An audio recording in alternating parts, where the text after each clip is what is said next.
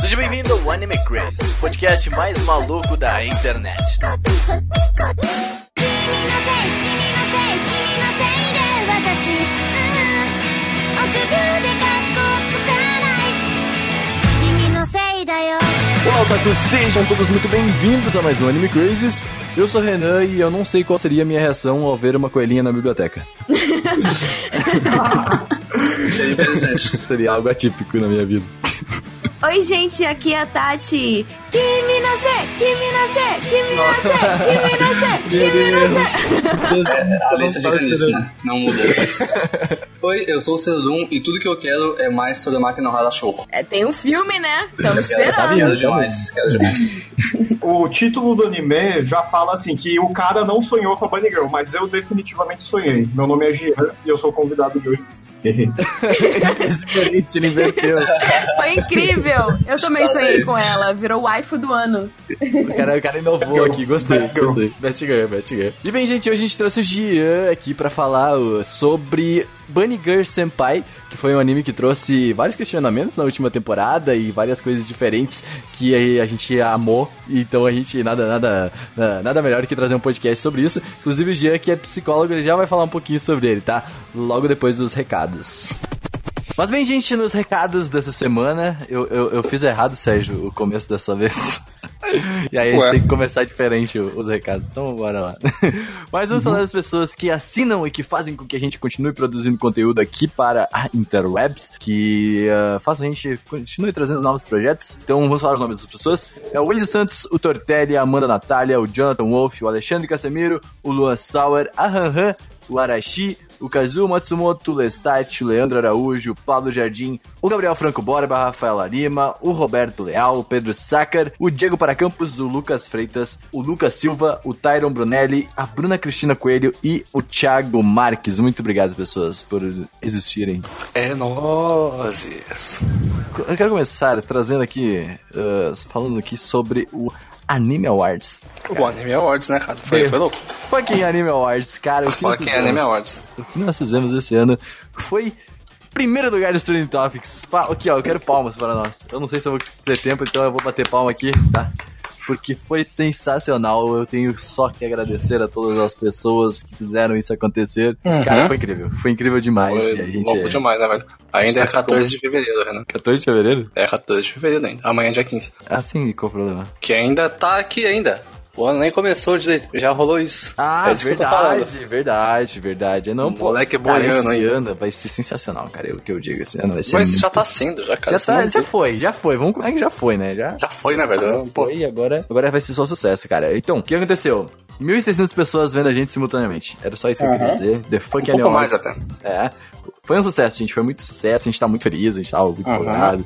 E, bah, foi muito legal, de verdade. Então a gente tem que agradecer, claro, vocês que conseguiram fazer, engajar pessoas a, tra- a virem, a, a Muito trazer mais gente, né? A, a virem ver a, ver a live, né? E, então, muito obrigado, pessoas. O Animal Arts foi um sucesso. Esperamos vocês Uhum. ano que vem de novo, tá? Ano que vem agora com um pouco, ano que eu acho que com um pouco mais de tempo pra gente organizar tudo. Que lembrando, Sim. a gente organizou tudo em um mês, basicamente. então, né? Talvez uma semana. É, porque foi um mês realmente conturbado. Aquele mês eu me mudei, a Tati estava em monografia, o Sérgio se formou, basicamente. foi isso, né? Tava difícil. Eu? É, tu se formou no final do ano ainda, né? Em dezembro eu formei, velho. Foi Pois complicado. é. foi, foi incrível, foi assim, ó, mas deu tudo certo, por incrível que pareça.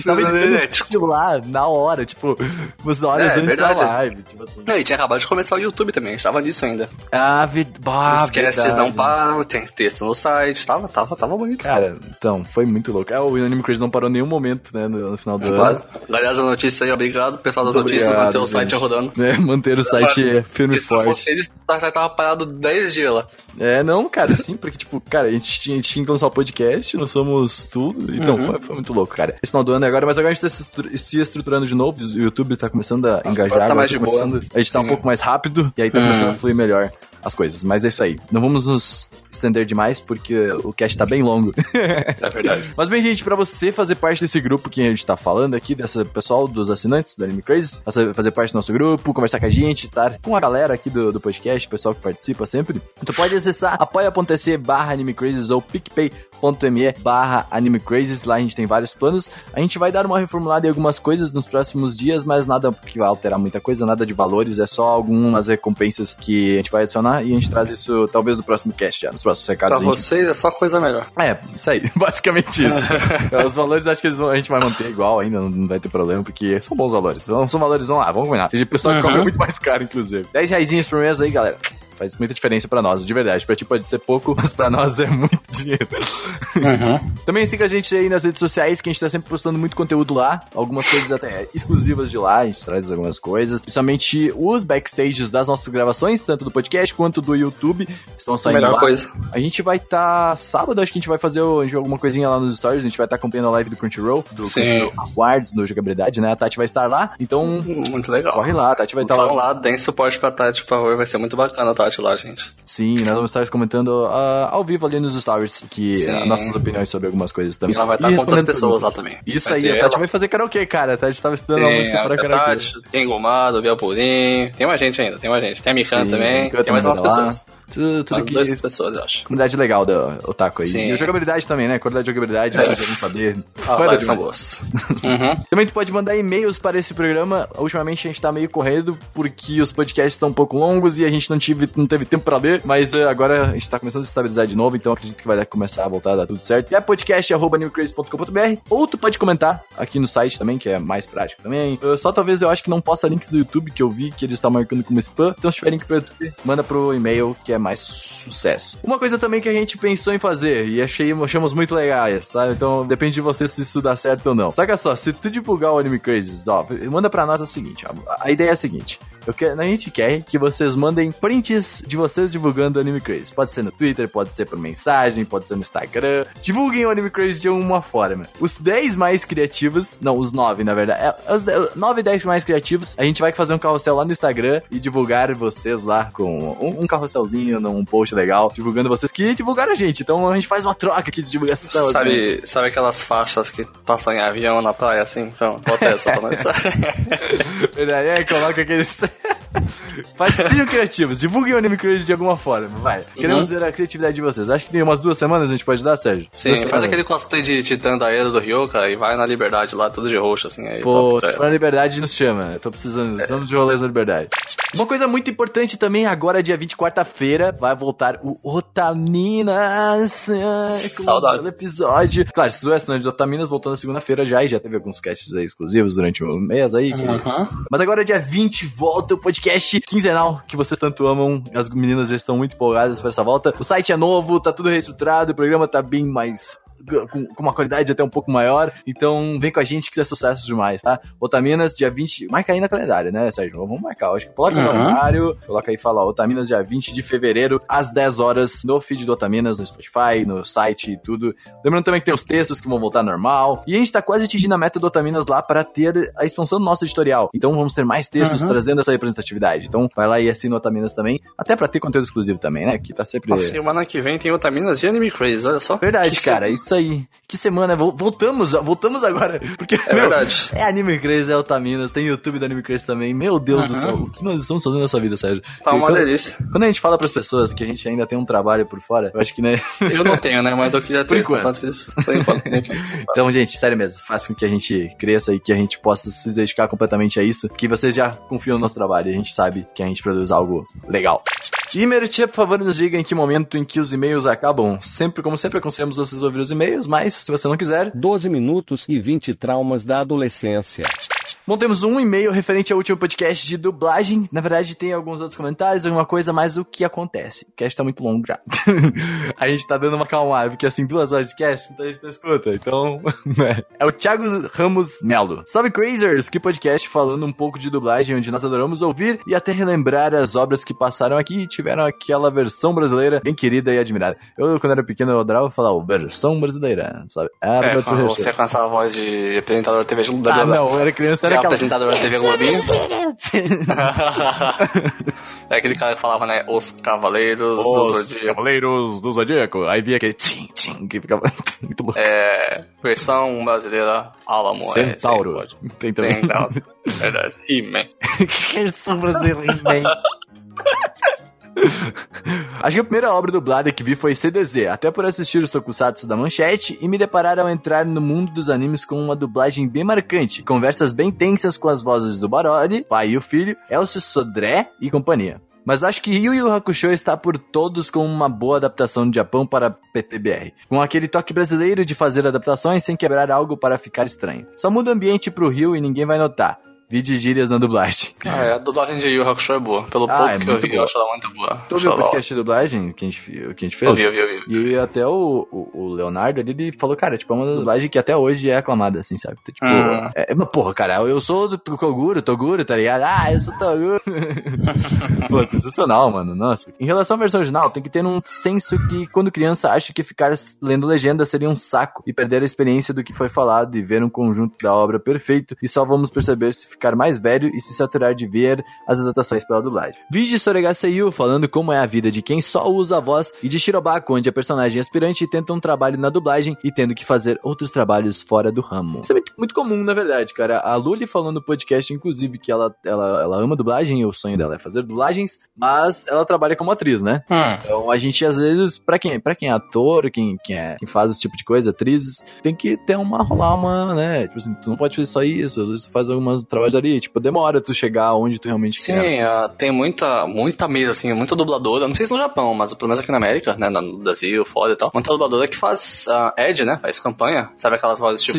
sim, sim. Aqueles ad do, do, Mac, do, do, do McDonald's. Casas Não, é, também. É, eu sei porque uma, uma, uma streamer famosa que eu gosto, e ela é dubladora, e ela fez umas propagandas pra, pra uma loja de, de uma hamburgueria nos Estados Unidos, ficou muito engraçado e tal. E é Ah, bacana, é sabe isso? É, cara, muito legal. Eu acho legal, cara. Isso é em qualquer ramo, velho. Na área do design, por exemplo, a gente trabalha numa, numa empresa, Hum. mas a gente faz uns freela aqui, outros freela ali, entendeu? A gente ganha uma Hum. grana por alguns outros lugares de fora, né? Então, é, Sim. isso é muito comum, isso é bem comum de verdade. Eu acho bem legal essa parada de dublador fazer ad, porque fica muito bom, cara. Claro! Fica tipo, muito tá bom. no Mac tu ouve o Briggs falando assim, isso ia ser da hora, hein? Nossa, Seria falar muito bom. Big Mac, por favor. Big Com Mac, bem Mais cheddar, e fica muito engraçado. Verdade, gostei. Bem, somente é isso. Poderia falar mais, ficaria um textão e o corretor de celular ia bater em mim por escrever errado. Mas parabéns pelo cast, que venham mais coisas bem curiosas sobre o mundo dos animes. Vai Estou vir, vai preparando muitas coisas, vai vir, com certeza. Temos várias coisas legais aí. É verdade, é verdade. Esse cast é legal. Pô, com certeza, muito bom. Esse de Bunny Girl tá muito bom, né? Vou combinar. Tá muito bom, né? Nossa esse aqui tá muito bom. Tá não, não, não, não querendo ser aqui, mas, né? Ficou realmente muito bom. Não, que não quer ser o que? Tá bom e ponto. tá bom. Mas bem, mandem mais e-mails pra gente, galera. Uh, a gente realmente às vezes não dá pra ler todos, mas como a gente falou, que às vezes quando se tiver muita coisa, a gente faz um cast que a gente fez aí a semana passada, que a gente desabafou. Vai ter mais com certeza. Vai ter mais, com certeza vai. Talvez sem desabafar, mas vai ter mais com certeza. Ah, talvez a gente podia ser nosso cast do desabafo, né? Ah, mas com certeza vai ser. Com Mas certeza. talvez nem sempre, né? Vamos ver. É, Mas é isso aí, gente. Vamos para o podcast e ouçam inteirinho porque tá muito legal.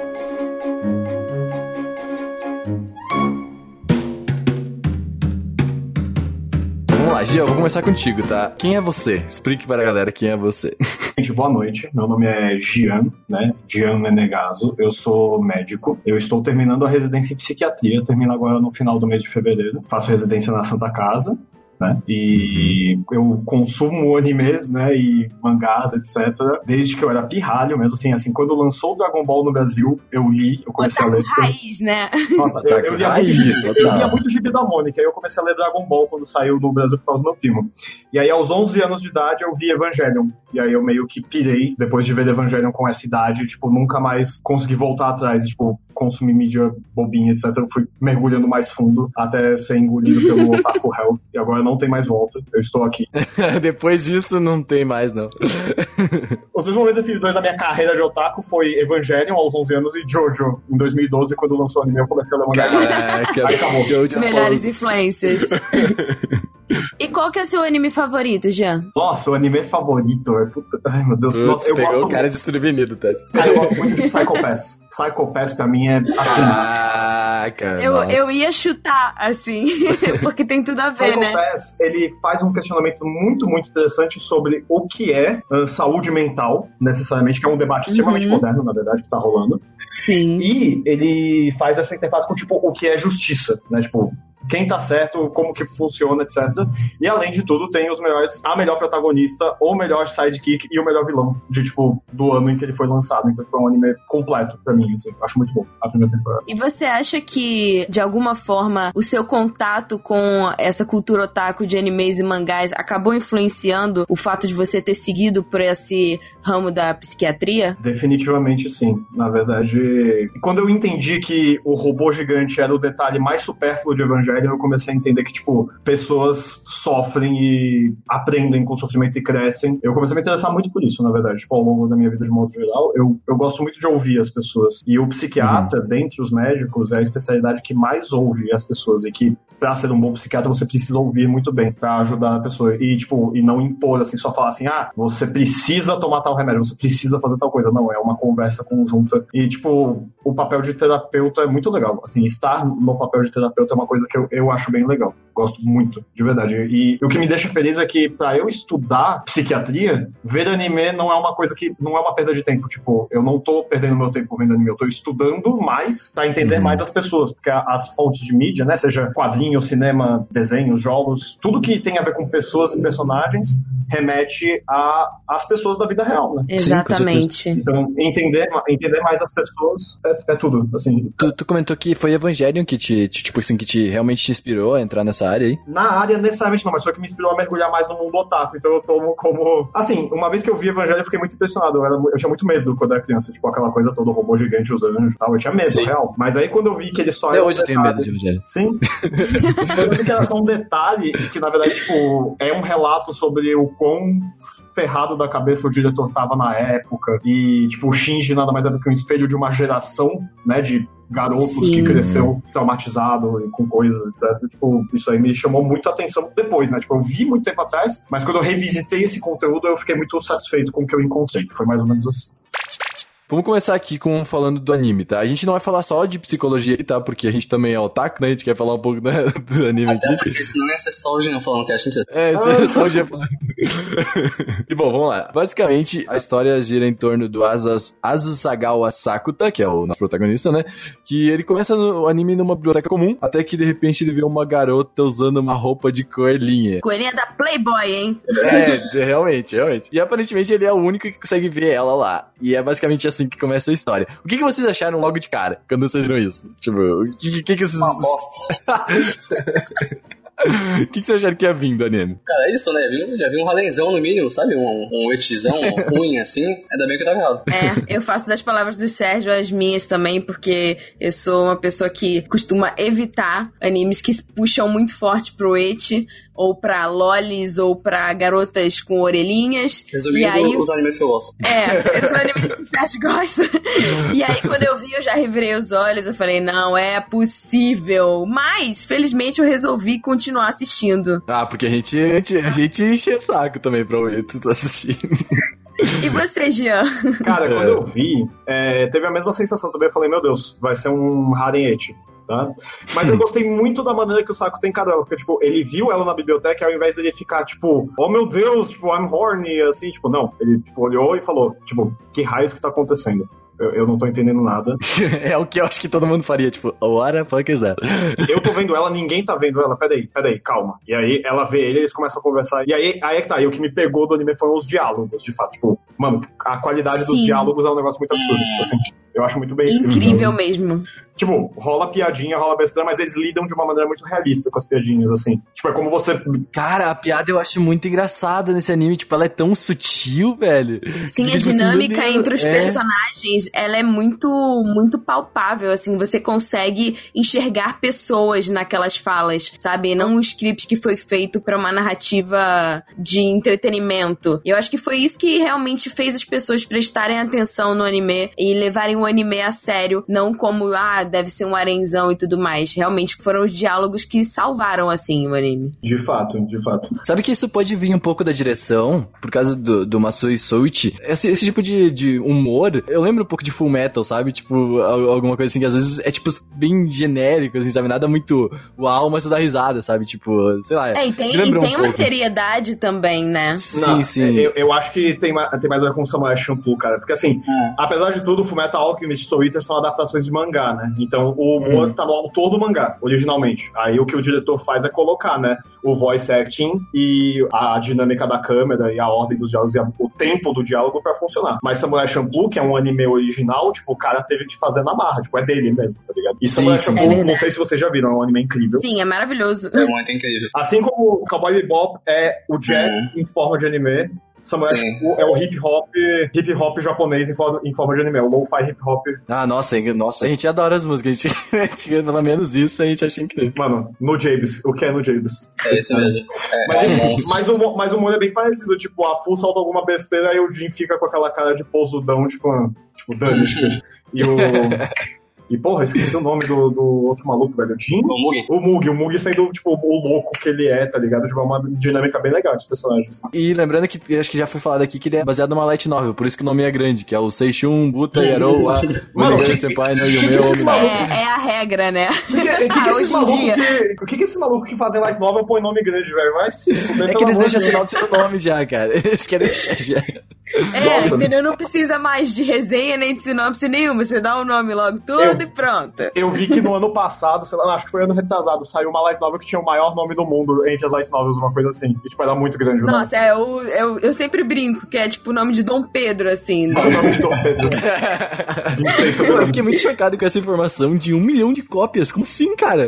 Sim, Eu- pois que é. barbaridade é O, essa? Uhum. esse número, né, que foi o número de cópias que foram vendidas que bateu o recorde, foi do ano passado, em novembro do ano passado, que foi revelado, né? Então, realmente foi um sucesso absoluto, porque em quatro anos, desde que a Light Novel lançou no mercado, já atingiu um milhão de cópias. É claro que o anime, ele é responsável também por renovar e, e trazer mais gente pra conhecer a obra, né? Mas em quatro anos é muita coisa. Não, com certeza. Eu fiquei bastante chocado, porque normalmente tu não vê isso, né? Tipo, com um light novel que parece ser até simples, querendo ou não, mas, claro, ela tem todo aquilo mais à primeira vista, né? Tipo... É, e eu lembro que o, o Renan chegou pra mim e falou que tava empolgado porque ele tinha Estava desco- tremendo. porque ele descobriu que o autor, né, da light novel foi o mesmo do Sakura Sakura Soul Pet no. Pet Nakanojo, né? É outro Eu anime estava bom em caramba, choque. pelo amor de Deus. Nossa, é muito bom. Não, não, eu fiquei muito em choque. Falei, como assim?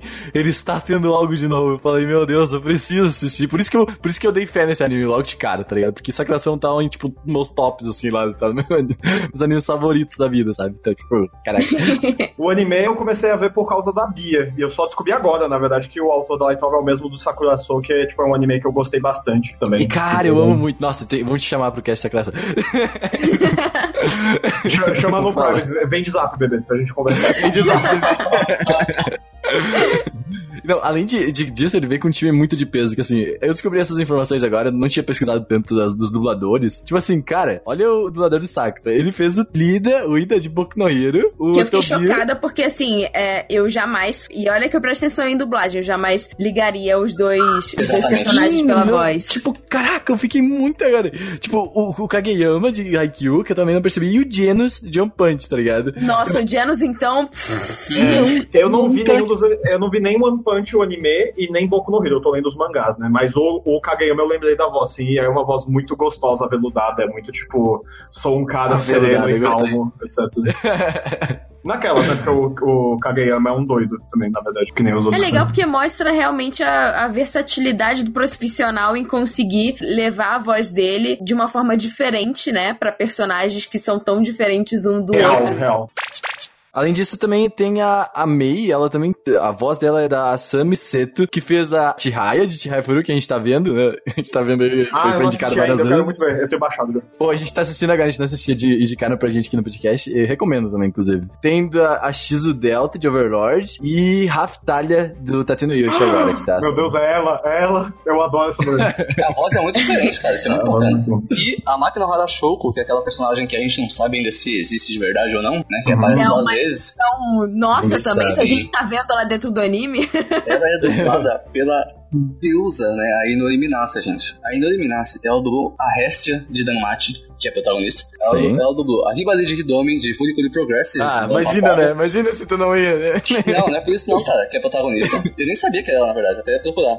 Arema de Rezero, Remo, Remo! a Makimari de Sorayuri. É uma voz feita pra esse personagem, meu Deus, é uma voz muito Sim. bonitinha e acolhedora e você tem vontade de deitar no colo dela. É isso que essa voz me remete. Nossa, muito É a melhor verdade. definição, é uma voz em que você sente vontade de deitar no colo dela. A Inoue Minase é um grande nome aqui no, no time de dublagem. É, ela é uma ótima dubladora mesmo, faz muito sucesso no Japão e tal. Ela é muito boa. É, é bem versátil. É- Esses personagens todos são bem diferentes entre si também, que eu lembro. A Sim. Rain, particularmente. Eu adoro quando um dublador tem essa capacidade, cara. Eu acho incrível, meu. Tipo, ah, todos os dubladores aqui, eu acho que tem essa capacidade que nem a gente falou, cara, nunca que eu ia imaginar o Saco tá comparado com o Ida, né? Tipo assim, caraca, da onde, sabe? É, e como a gente tava falando também da questão dos diálogos, claro que isso é uma decisão do roteiro e da direção que entram num acordo, mas assim, a forma como esse diálogo vai ser passado para o, o espectador tem muito a ver com a forma como o dublador vai interpretar, né, aquela frase e colocá-la dentro daquele contexto. Então eu acho que eles têm total mérito também do anime ter sido um sucesso, porque realmente os diálogos foram muito cativantes. desse tipo, né, com esses diálogos pesados, assim como o próprio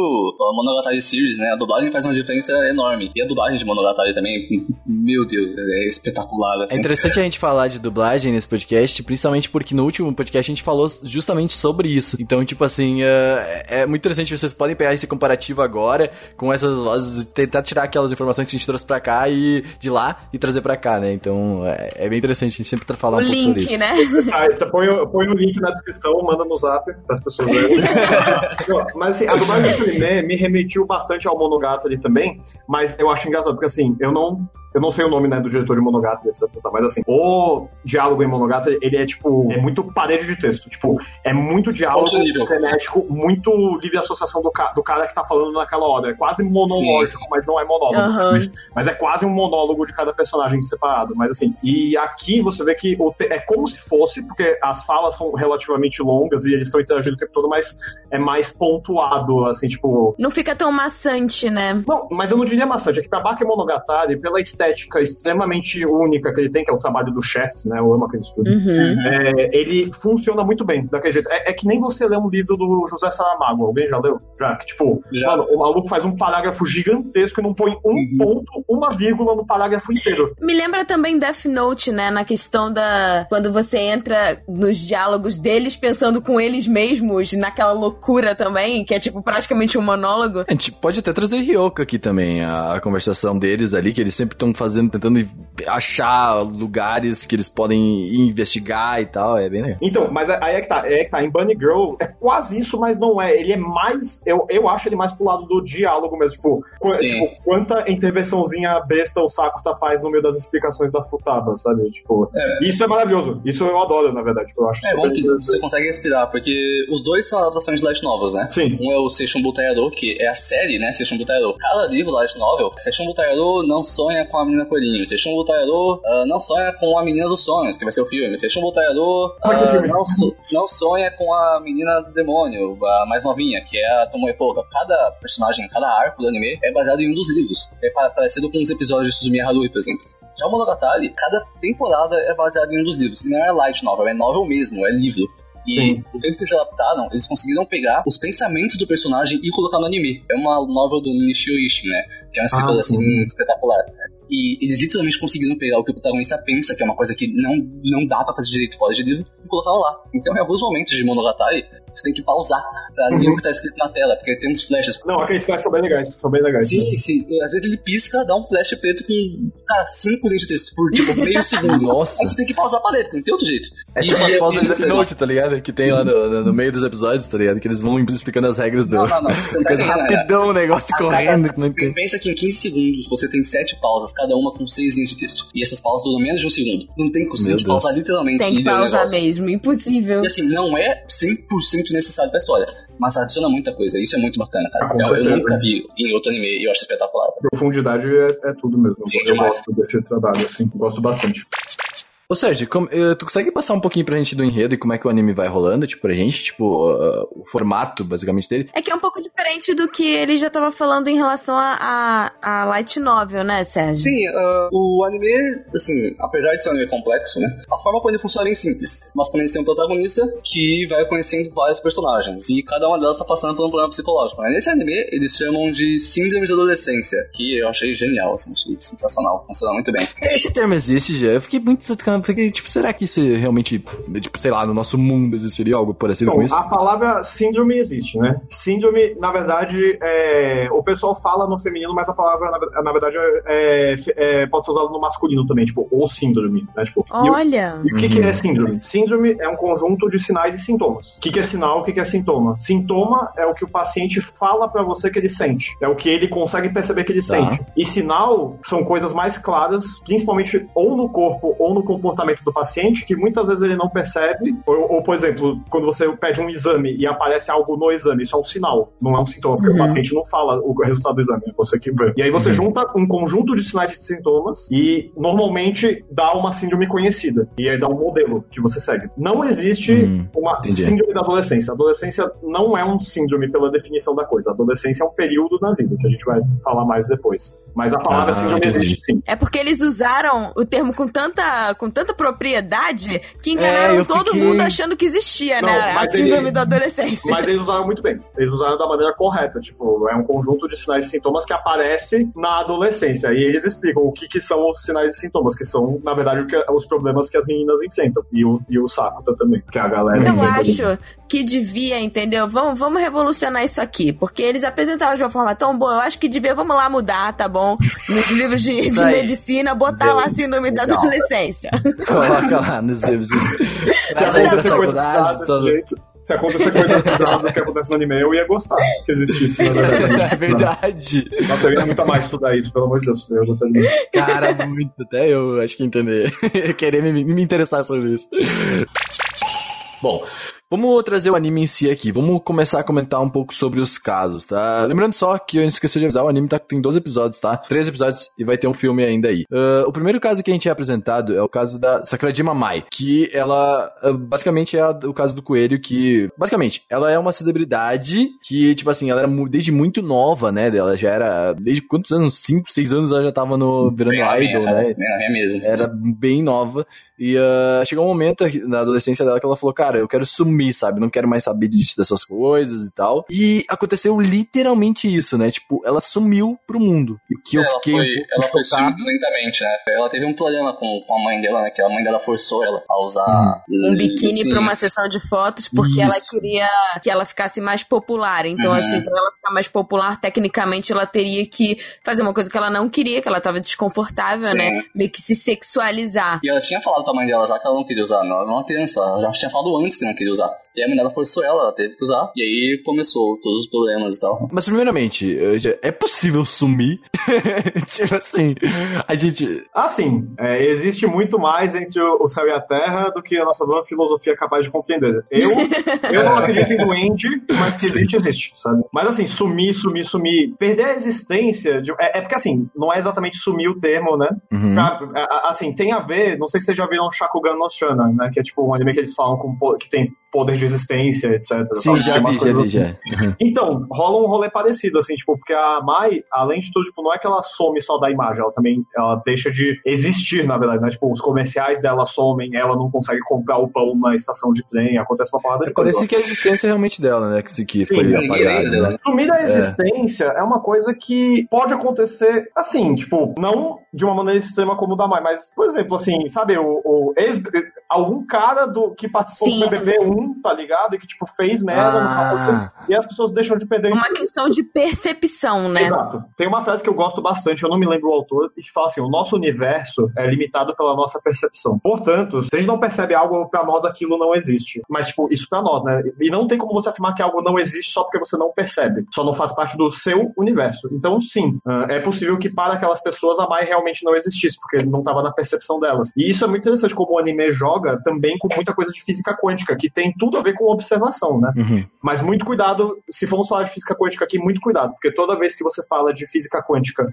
num contexto é, não científico, um gatinho de Schrödinger deixa de estar vivo e morto pra morrer, de verdade. É verdade. Então, tome cuidado, tome cuidado com o que você fala de física quântica, mas de física quântica se baseia em observação, né? E, tipo, e tem tudo a ver com o primeiro caso. Tá, tu comentou do, do gato de Schrödinger. O que é isso? então, Schrödinger, ele é assim, é, é como a Futaba explica no anime. Você tem, você tem um gato, ele propõe um enigma para você para falar a respeito de como o observador influencia na quântica como um todo. Então, Uhum. não muito distante de como os monges zen faziam no passado, criando os enigmas, né? Ele cria Uhum. a seguinte proposição: tem um gato, você tem um gato, ele está lá vivo na sua mão. Aí dentro você tem uma caixa e que você coloca esse gato numa caixa fechada. Dentro dessa caixa, você tem um isótopo radioativo que tem 50% por cento de chance de decair ou não. Ou seja, tem 50% de chance de ele fazer o que ele vai fazer ali. E se ele decair, ele vai quebrar uma ampola que contém veneno e vai matar o gato. Até aí Ok. tudo bem? Então tá. Aí você pega o conjunto gato, ampola, isótopo radioativo, taca tudo na caixa e fecha. E aí, tipo, em 10 minutos, né, ela dá um tempo de.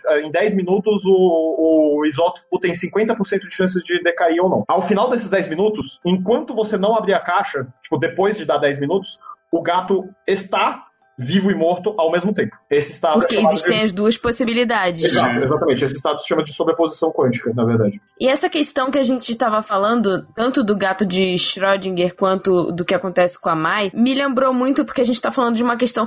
É, o, o gato de Schrödinger também tem a ver com essa questão da percepção. Sim. Porque depende de qual probabilidade a pessoa que tá ali dentro vai considerar, né? Que tá, que tá observando o, que- o fenômeno vai considerar. E aí eu fiquei pensando assim, por exemplo, que o Renan perguntou, ah, tem como uma pessoa ficar invisível, né? Aí eu fico pensando, ah, aqueles casos em que pessoas sofrem bullying. Né? E todo mundo da escola passa a ignorar aquela pessoa. Aquela pessoa começa a sentir como se ela não existisse, né? Sim. Então, assim, eu imagino que, que também possa funcionar dessa forma. Sim, tem tudo a ver, até inclusive com a origem do Enigma do Gato, na verdade. Que é o seguinte: em, que contexto que isso foi publicado? Né? Isso foi publicado num contexto em que, antigamente na física, achava-se que o observador era inerte. Tipo, o observador, ele observa o experimento, mas ele não participa do experimento. E aí, o, Uhum. a sobreposição quântica é, uma- é um modelo teórico que explica que isso não é verdade. Né? É um modelo teórico que propõe que o observador atua sobre o experimento pelo simples fato de estar lá observando. Você não é. Não existe observação inerte. Assim como, exemplo, assim como no caso, por exemplo, as pessoas que praticam bullying ou a pessoa que está sofrendo bullying, tipo, tanto faz quem é o observador e quem é o observado nessa história. Todo mundo está participando do mesmo fenômeno. E eu acho que eu, eu acho que dá pra gente extrapolar pra essa analogia, assim. É, não sei se vocês concordam, mas é, mas é, é o que eu penso, pelo menos, nesse contexto do anime, né? Tipo, o quanto a síndrome da adolescência não é só a pessoa que sofre, mas como em alguns casos, principalmente no da Kae e do Damai, o caso vem de fonte externa também, né? Tipo, é, a síndrome da adolescência não é uma doença exclusiva de quem a está sofrendo, é um, é um fenômeno social. Eu vi isso muito como vocês falaram também. Eu vi muito isso como uma percepção da pessoa em específico. Tipo, ok, o anime fez. Eu posso dizer que ele fez como se fosse uma analogia, né? Ah, tipo, o sumir, entre aspas, né? Seria esse, como vocês falaram, um isolamento, talvez, da pessoa, né? Tipo assim, é, tecnicamente ela não sumiu, mas. ah, como eu posso dizer, na cabeça dela, dela sim, né? Eu acho que eu vi muito isso na, na hora, pelo menos, né? Eu acho que foi o é, que que vocês é, que é tipo assim, tecnicamente ela não sumiu, mas o resultado foi como se ela tivesse sumido. Exatamente. Então ela tem as duas probabilidades de sumir e de não ter sumido. O que faz todo sentido com a questão do gato de Schrödinger, né? É interessante ele mencionar isso porque, assim, um, o Sakuta foi lá ver ela, né? Ele, o Sakuta conseguia ver a, a Mai, e então ela não sumiu completamente, né? Ela tava lá.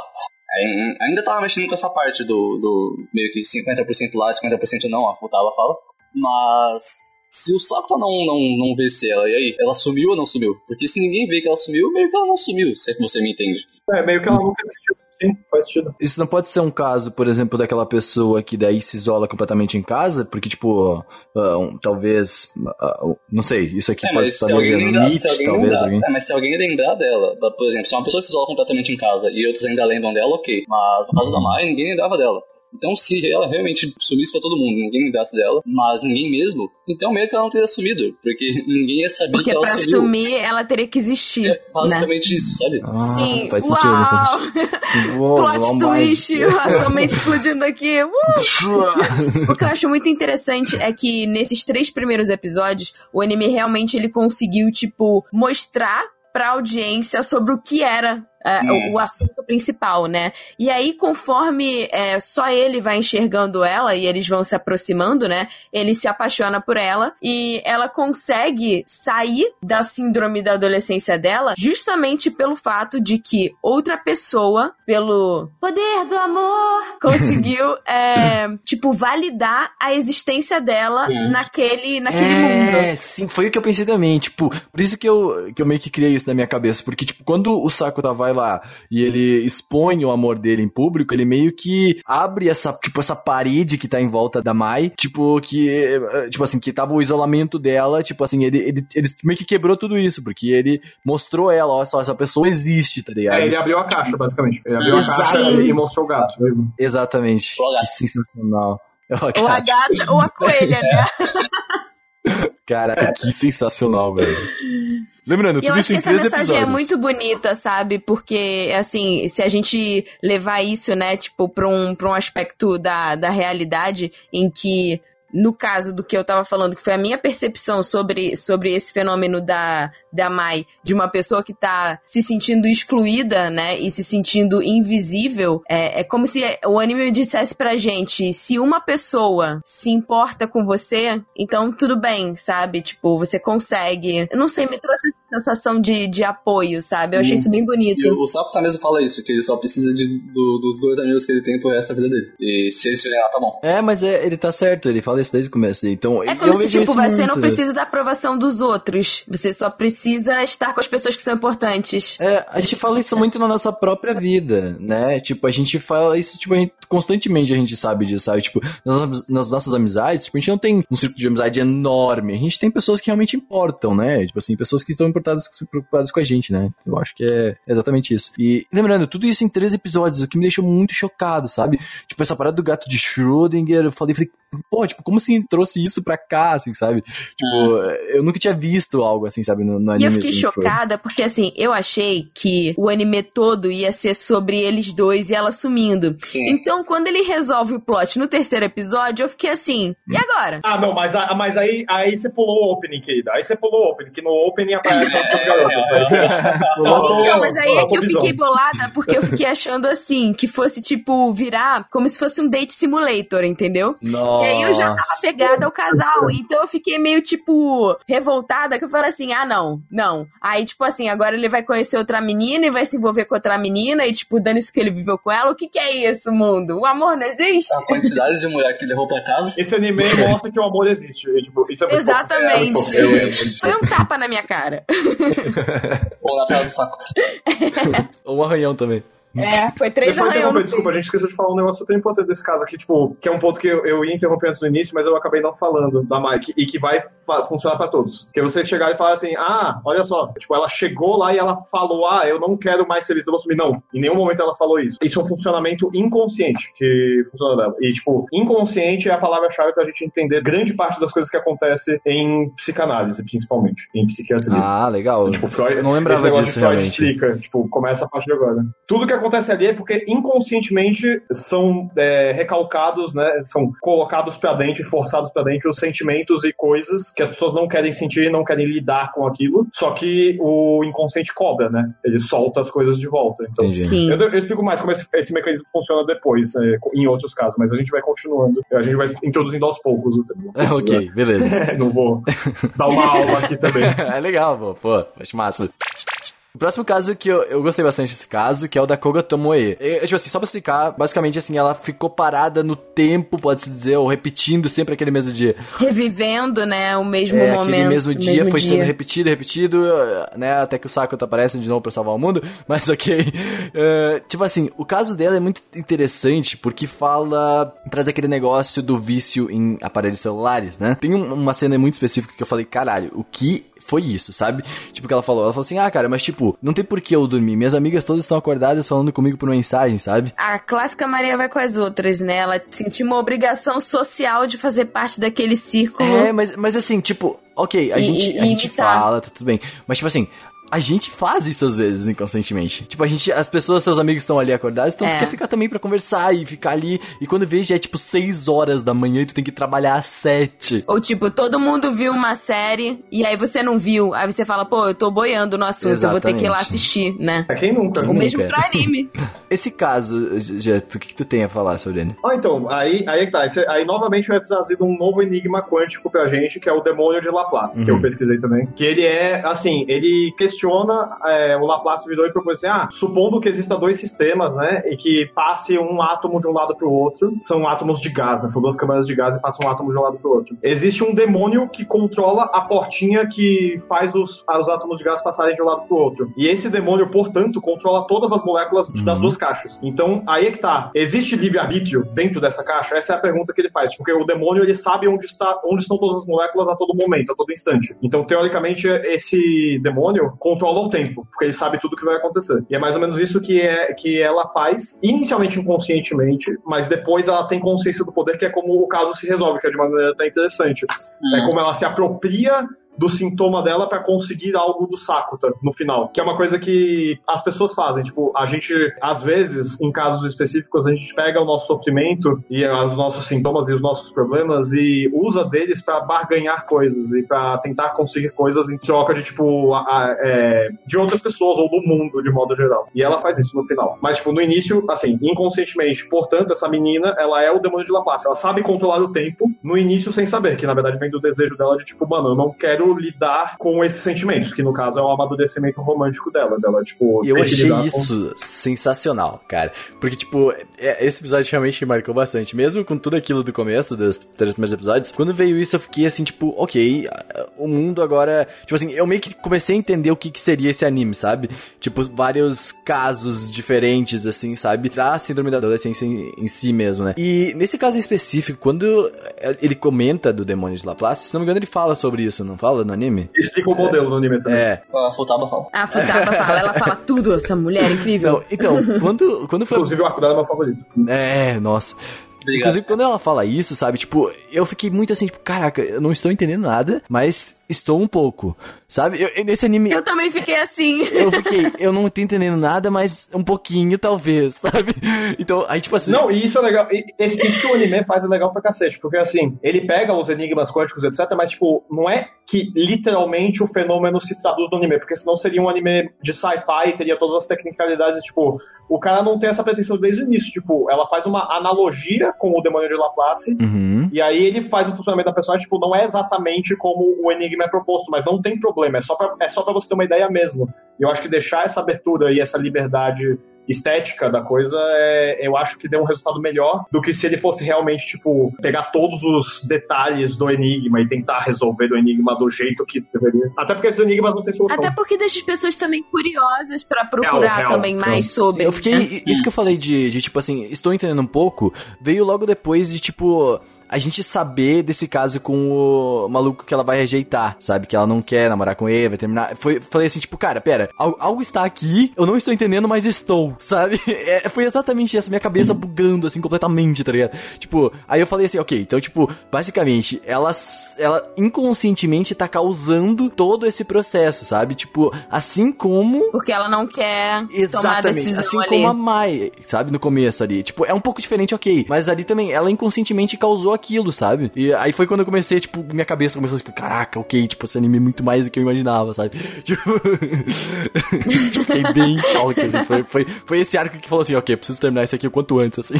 Tem uma coisa que eu preciso lembrar, porque assim, ela pede pra ele fingir ser namorado dela, Uhum. né, durante um tempo.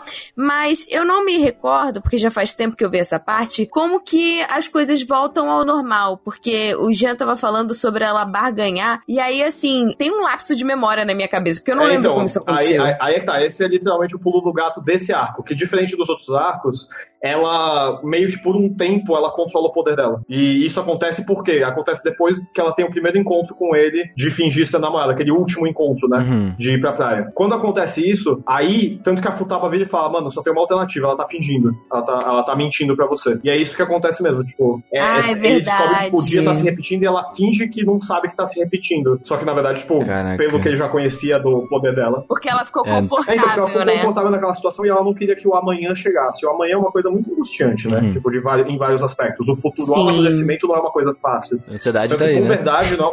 que- todo mundo passou pela puberdade. Quer dizer, quantos anos vocês têm? Vamos Não, Eu brincadeira. tenho Mas é verdade. 21. 25. É, então pronto. É, então, a princípio, ó, a princípio, tá? Todo mundo passa pela Todos puberdade. temos mais de 20 anos, tá tudo bem.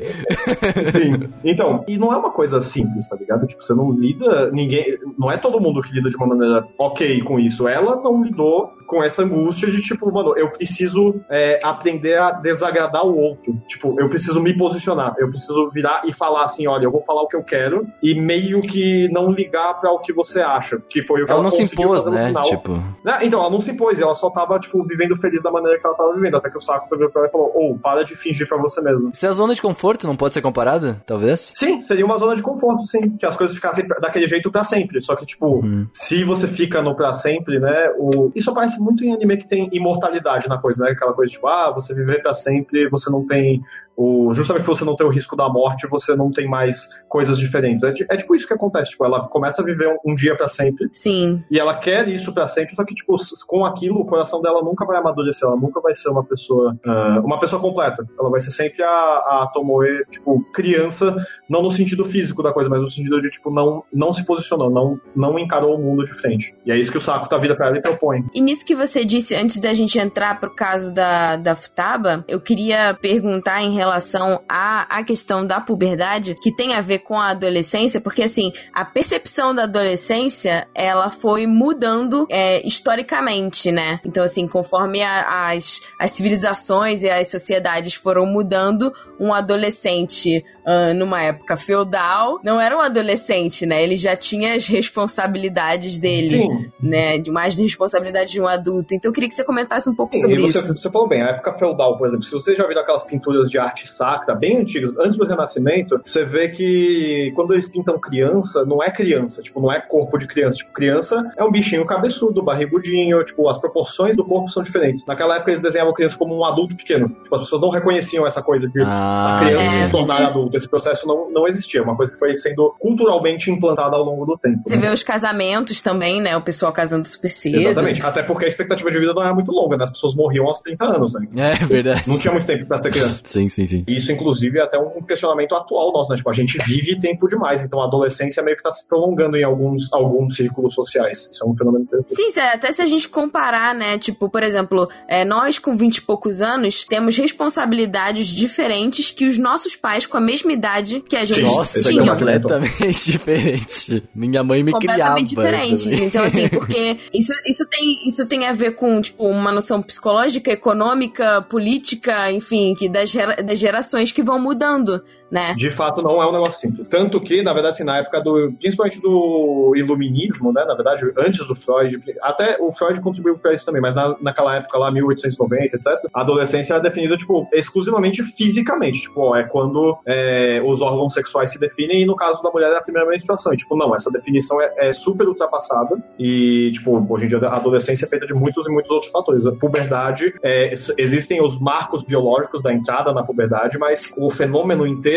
né, como um todo, não se resume às alterações biológicas. Entram muitas coisas aí. Que, tipo, Uhum. mano, É, e também varia, na verdade, tipo, também a idade, né, da pessoa, porque pessoas se desenvolvem de formas diferentes, né? tem um ramo inteiro da medicina dedicado a isso, chama ebeatria, né, o estudo do, da adolescência. É uma especialidade da pediatria, do, do estudo da criança. Pra ver como é complexo, né? Não, é muita coisa pra estudar, tipo, bizarríssimo, bizarríssimo. Mas que é uma área que eu gosto bastante. Eu gostava bastante da faculdade eu e eu gosto bastante de, na minha prática, lidar com pacientes nessa faixa etária. Eu acho uma prática muito enriquecedora e eu tento entender os problemas que as pessoas têm nessa idade. Assim, eu gosto bastante de trabalhar com essa população. Isso é super importante. Bah, nossa, demais, É. meu.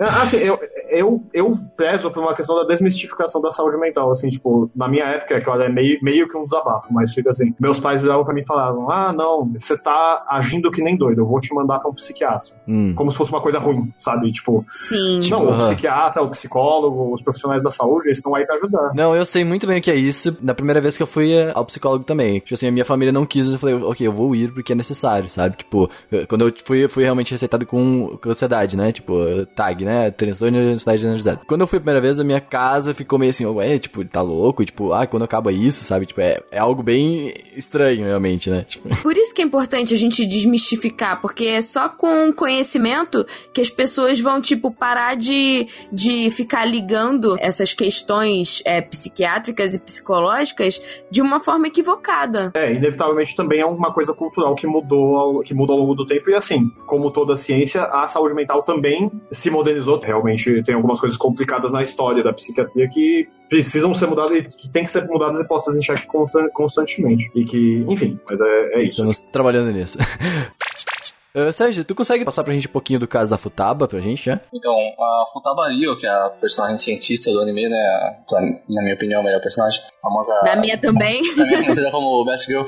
é, ela gostava do Kunimi, né? Que é aquele amigo do Sakuta, que também é um cara muito legal. E que tem uma namorada, né? E a Futaba era uma menina é, é, diferente, assim. Ela não, não, não se arrumava muito e tal. Mas o anime acaba revelando uma dupla personalidade dela, né? Ela meio que fica diferente por, por gostar do, do Kunimi, né? Uhum. E, e aí, como o anime pega essas coisas e deixa eles meio sobrenaturais, simplesmente surge outra Futaba, né? Ela se divide. A parte dela que se esforça pra ir atrás do Kunimi, e, ou não se esforça pra atrás dele, mas, mas se muda, né? Se altera pra isso, e a parte dela que a gente já conhecia. E aí, realmente surgem duas Futabas no universo anime, e é muito bacana isso. Achei, achei uma ideia muito boa. Pois é, hoje isso realmente. ah, tipo assim, a gente pode fazer um comparativo real com esses casos de dupla personalidade ah, normal, assim, tipo, eu acho que o anime realmente mostrou isso, assim, ok, eu sou leigo, então acho que a melhor pessoa a falar sobre isso é, é tu, né? É, então, existe um transtorno específico na psiquiatria chamado transtorno dissociativo de identidade, né? Que é, seria o transtorno de múltiplas, de múltiplas identidades, né? Dissociativo de múltiplas identidades. Uhum. Que seria o equivalente a isso. Tipo, não uma pessoa tendo dois corpos, mas tipo, tipo um filme fragmentado. Ah, sim. ou-. E que funciona assim, tipo, realmente, tipo, existem duas personalidades diferentes convivendo no mesmo corpo e essas personalidades não se comunicam entre si. Isso é um, é um, é um determinante para a, para a síndrome, né? É, síndrome uhum. específica. A pessoa realmente, ora atua como personalidade X, ora atua como personalidade Y. Às vezes uma é dominante e a outra não é, mas isso nem sempre é verdade. Tipo, pode ser uma divisão meio igual da coisa. E as duas personalidades não. Uma personalidade não sabe o que a outra faz. E é mais ou menos o que acontece com a Futaba, só que no caso ela tem dois corpos. Pela teoria da, do teleporte quântico, né? Tipo, a, a informação quântica dela foi copiada, ela apareceu em outro lugar. Foi o copy Ctrl C, Ctrl V, só que É, é, contra o seu controle. não igual. coisas que tu vai pensando nesse anime, esse anime te faz pensar, tá? Então, tipo assim, são coisas que eu fui, enquanto eu tava vendo, eu pensei, tipo assim, ok, ela tem essa personalidade padrão dela, que ela, tipo assim, é mais ah, na dela, ela tá ali estudando, ela tá sempre ah, ajudando o saco, tá ali, ah, ela tem essa personalidade, ok. A gente conhece essa Futaba, tá? Só que assim, assim como, eu vou fazer um comparativo bem prático mesmo, assim como nós temos nossa personalidade entre os amigos, a gente tem uma personalidade diferente na empresa, por exemplo que a gente trabalha, sabe? Eu vi muito como isso, sabe? Eu vi como ela, com essa personalidade já ah, um pouco mais saída, mais ah, que, tipo assim, que quer mostrar os sentimentos dela, meio que recolhidos dentro dela, mas querendo se aflorar, sabe? E por isso elas se separaram, né? Exatamente. Tipo assim, Tem um, tem um conceito. é, é, eu acho que você tá, você tá procurando o conceito, o conceito correto. Eu imagino que você não tenha achado o autor, mas assim, tem um discípulo do Freud chamado Jung. E aí o Jung, ele escreveu o seguinte: entre muitas outras coisas, ele escreve a questão da persona. Sim. ah, Que nem o jogo Persona. O jogo Persona, inclusive, é, pega muitos conceitos junguianos emprestados. É Tanto as arcanas, quanto o inconsciente coletivo, os monstros e as personas, né? O que, que é persona pra Jung? Persona vem do latim, máscara. No- o nosso ego, tipo, o nosso eu, a nossa instância mais profunda do nosso eu, ela não consegue interagir pra fora, ela não sai pra fora. O nosso eu só nós conhecemos. Para o eu se manifestar, ele se manifesta através da persona, que é uma máscara. Você coloca uma máscara pra você interagir com a sua família, com os seus colegas de trabalho, com os seus amigos, com é, o seu relacionamento amoroso. Tipo, todas as pessoas fazem isso e isso é um fenômeno inconsciente. Você pode lidar de, com essas pessoas, você pode ter mais ou menos pessoas e você pode lidar de uma maneira saudável com isso ou não. No caso da Futaba e da, da Mai também, é, mas no caso da, da Futaba fica muito evidente que ela não lida bem com as personas dela e ela tenta extinguir a persona dela de mulher, basicamente, de, de mulher do- no sentido mais. ah, de mulher no sentido sexual da coisa. Tipo, existe uma Sim. tensão sexual na puberdade. Uhum. Tipo, de fato, isso é uma coisa que. O descobrimento sexual faz parte da puberdade. A gente. é, que é uma coisa super tabu na sociedade japonesa, inclusive, nessa coisa toda. Não só na sexo. japonesa, eles, né? Eles lidam. é, não, de todas as sociedades e, tipo, de modo geral, as pessoas não lidam bem com isso. Tanto a sociedade como um todo, especialmente, sei lá, coisas que vêm acontecendo no nosso país. Mas assim. E coisas de. Assim, as pessoas. Nós, individualmente com nós mesmos, também podemos não lidar com isso de maneira muito saudável. No caso dela, é como você falou, tipo, existe a personalidade padrão dela, existe a personalidade dela que a extravasou, que quando ela se deu co- consciência dos sentimentos dela, e não só sentimento, né, do desejo sexual que ela tem pelo Konimi e pelo reconhecimento sexual do próprio corpo, que, tipo, no início ela, ela tinha uma questão de odiar o próprio corpo, justamente porque as pessoas ficavam olhando Porque ela se desenvolveu mais cedo, né? mais cedo do que as outras colegas dela. Não como, é, nesse momento, te- tentando desconstruir o máximo machismo que tiver aqui, mas eu falando como profissional da saúde, isso é um fenômeno que acontece de, de, de fato, e o que, você, o que as pessoas puderem comentar também. Uhum. Mas assim, é, e aí ela não lidando bem com isso, com esse, essa atração sexual que ela tem e tendo vergonha de ser quem ela é, ela fala assim: não, isso não é meu. Isso aqui não é uma coisa que eu aceito. E aí ela joga isso no fundo do inconsciente dela. Isso pra Freud, olha, olha já emendei Freud na coisa. Não, Pra Freud é um, é um fenômeno de. chama recalque. Ela pegou o objeto que ela odeia, que é tipo, ela odeia o corpo, Não é o recalque que desejo você tá dela. pensando aí, né? Eu acho. Não, não, não é um recalque.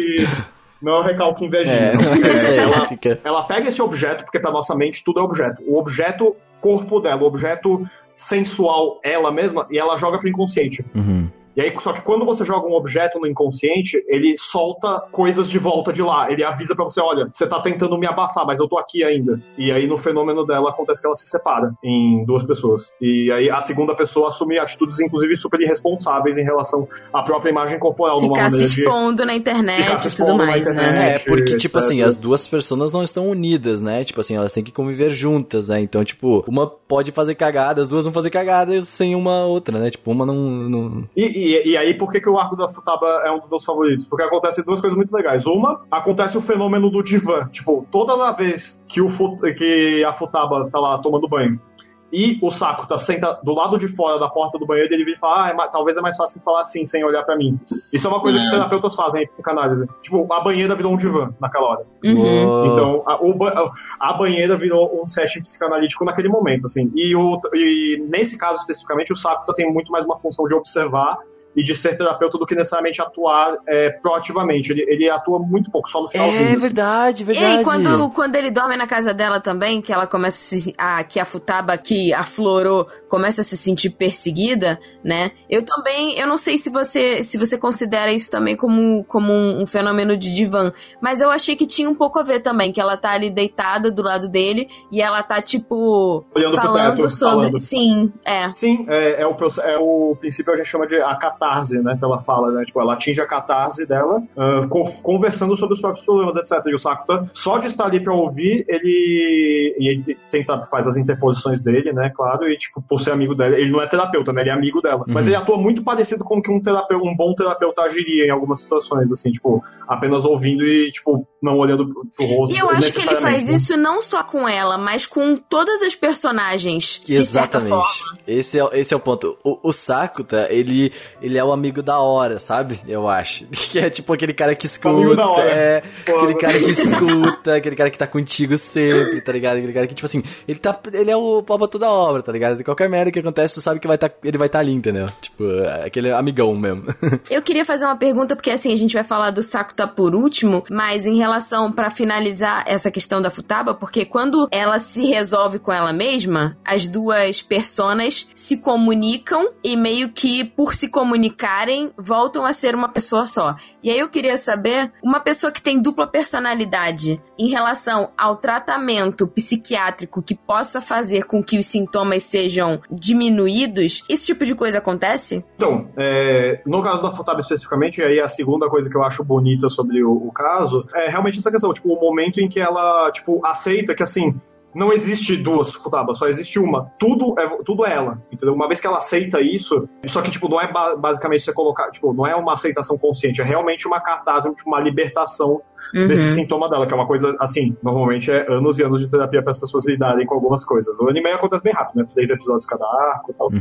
Mas assim, é, no caso específico de transtorno de múltiplas identidades, eu nunca tratei nenhum paciente com múltiplas identidades. Eu nunca encontrei na minha vida. É uma coisa super rara. Conheço psiquiatras que já trataram, mas que, assim, é um caso extremamente raro, extremamente complicado de tratar. E eu, eu não tenho relatos aqui, ou tipo, na minha database, né, no- na minha experiência, de casos que tem uma resolução muito definitiva, assim, porque é uma, é, uma, é uma quebra muito.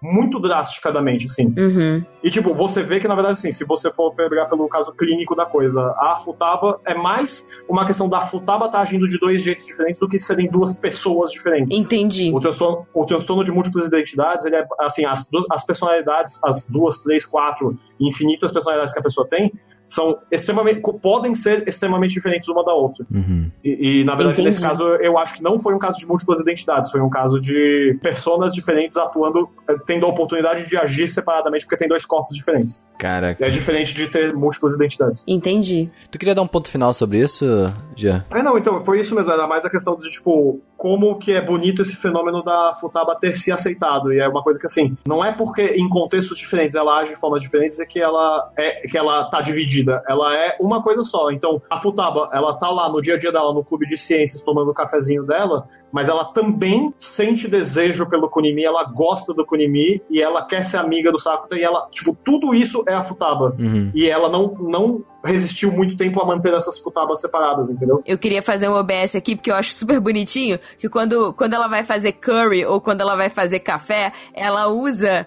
todo o aparato do laboratório como se ela estivesse fazendo uma experiência. de certa forma, cozinhar não deixa de ser, né? Mas eu Sim, acho muito é legal muito essa legal. combinação, é bem bonitinho. E pra finalizar, eu como mulher, né, é, eu consegui me enxergar bastante nesse arco da Futaba. Claro que Uhum. esse tipo de fenômeno, ele acontece com qualquer outra pessoa, de você não conseguir se aceitar e ter uma baixa autoestima e tudo mais. Mas assim, esse tipo de cobrança que ela faz em relação ao próprio corpo, eu como mulher consegui me identificar muito bem. Então assim, é realmente como o Jean falou, é bem bonito você conseguir ver essa aceitação e essa aceitação acaba inspirando, né, quem tá assistindo. Sim, com certeza. Eu, eu achei super, achei super bonito também, super educativo. Eu, eu acho que ele lidou com o tema de uma forma super bonitinha e, tipo, é, Leve. agradável Eu achei muito de leve, assistir. cara. Não de uma Sim. forma tóxica. Não de uma forma tóxica. Eu Isso. não, eu não achei Eu tóxico em nenhum momento esse arco. De verdade. Muito bom. O próximo arco que a gente foi apresentado é o da irmã da Mai, né? Que é a Toyohama Nodoka. Que basicamente ela tem um complexo de inferioridade, pode-se dizer. Eu acredito eu, foi o que eu imaginei pelo menos. Porque ela quer muito ser a Mai, né? Ela quer, ela, ela quer receber os elogios que a Mai recebe, ela quer receber tudo, quer ver os, que ela tem o corpo que a irmã dela tem, ela quer ter a vida da irmã, basicamente, né? E aí nesse momento, como o anime mostra isso pra gente? Ela fazendo essa troca de corpo. Sexta-feira muito louca. Se Ah, eu fosse não! você Se eu três. fosse você- Se eu fosse você, três Electric Boogaloo, né? Desculpa, não me aguentei. Nossa, muito. Não, mano, é, é real, verdade. E assim, mas você vê que o caso dela também é muito parecido com o da Mai, porque tem entre uma jogada muito, muito, muito importante, que é a expectativa dos pais. né? Sim. Tipo, nossa, muito. Tudo isso aconteceu porque a mãe tinha expectativas extremamente elevadas pra ela, só que tipo, ela não sabia lidar com isso, na verdade. E não foi necessariamente culpa da mãe, também é um pouco a questão dela com a mãe de ela não saber lidar, na Uhum. verdade. Tipo, não é, a mãe não é uma vilã é, 100%, mas ela também não, não deixa de ser uma vilã. Assim, em principalmente terapia comportamental, a gente fala que assim, a mãe é tudo. A mãe é tudo, é tudo de bom e tudo de mal. Tanto que isso é uma coisa muito legal desse arco, que vários personagens falam assim, o que, que eles acham do pai, do irmão, da irmã ou da mãe. Tipo, os personagens viram e falam, ah, eu odeio meu pai, mas eu também sou... É tanto que o Sakuta vai conversar com a namorada do Kunimi pra perguntar, mano, como é que é a sua relação com os seus pais, etc tal. Eu, tipo, ah, eu meio que não entendo, mas eu gosto muito, mas eu não gosto. Mas é tudo ao mesmo tempo, tudo junto e misturado. É sabe? porque ele, ele tem a visão dele de irmão mais velho, né? Então, como a Mai é a irmã, né? Tipo, é a Uhum. tem uma relação diferente, ele tem que perguntar isso pra outra pessoa pra conseguir, né, se colocar no lugar e tentar, tentar entender a história. É, ele tem que ser, ele, ele usa do- das outras pessoas pra tentar, pra tentar entender os diversos pontos de vista, assim. E no caso da Nodoka, a infidelidade dela em relação a Mai chama atenção, porque é, responder a uma pressão, especialmente no set de, de ela ser idol também, etc.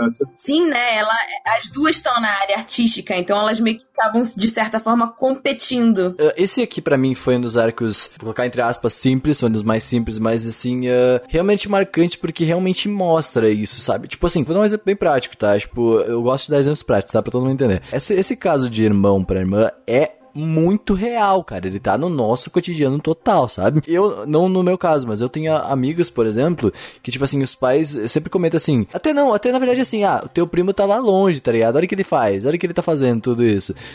o primo É, fez todo mundo. É, olha o teu primo aí de concurso, tá ligado? Do concurso público, aquele, sabe? E eu- Aham. eu achei, eu, eu fiz, nossa, direto eu fiz esse comparativo, sabe? Tipo assim, eu falei, caraca, tipo, é um negócio que a família dá pra gente e, e eles não percebem, é consciente, sabe? É tipo, um- é uma pressão que eles dão pra gente que a gente não, é, a gente não consegue lidar, sabe? Por exemplo, se tu tem um irmão mais velho, por exemplo, o irmão, sei lá, tá morando na Suíça, ganhando 30 salários mínimos, tá ligado? Tipo assim. aí, aí também fala, ah, tu tá aqui sentado nesse sofá vendo Pokémon, tá ligado? Tipo assim, daí tu fica, tu, tu realmente se sente mal, sabe? Tipo, eu vi muito esse caso nela, sabe? Tipo assim, tipo, um, um- uma síndrome de inferioridade. Exatamente. Eh, Eu fiquei bem, eu, tipo assim, eu, fiquei bem chocado porque é algo muito do cotidiano e, e- e, tipo, real, sabe? Mostrando isso no anime, eh, assim como o caso da Tomoe, né? Que eh, mostrando lá sobre os celulares e tal. Eu adoro quando faz esses comparativos assim, que tá no nosso cotidiano, que tá na nossa vida, assim, sabe?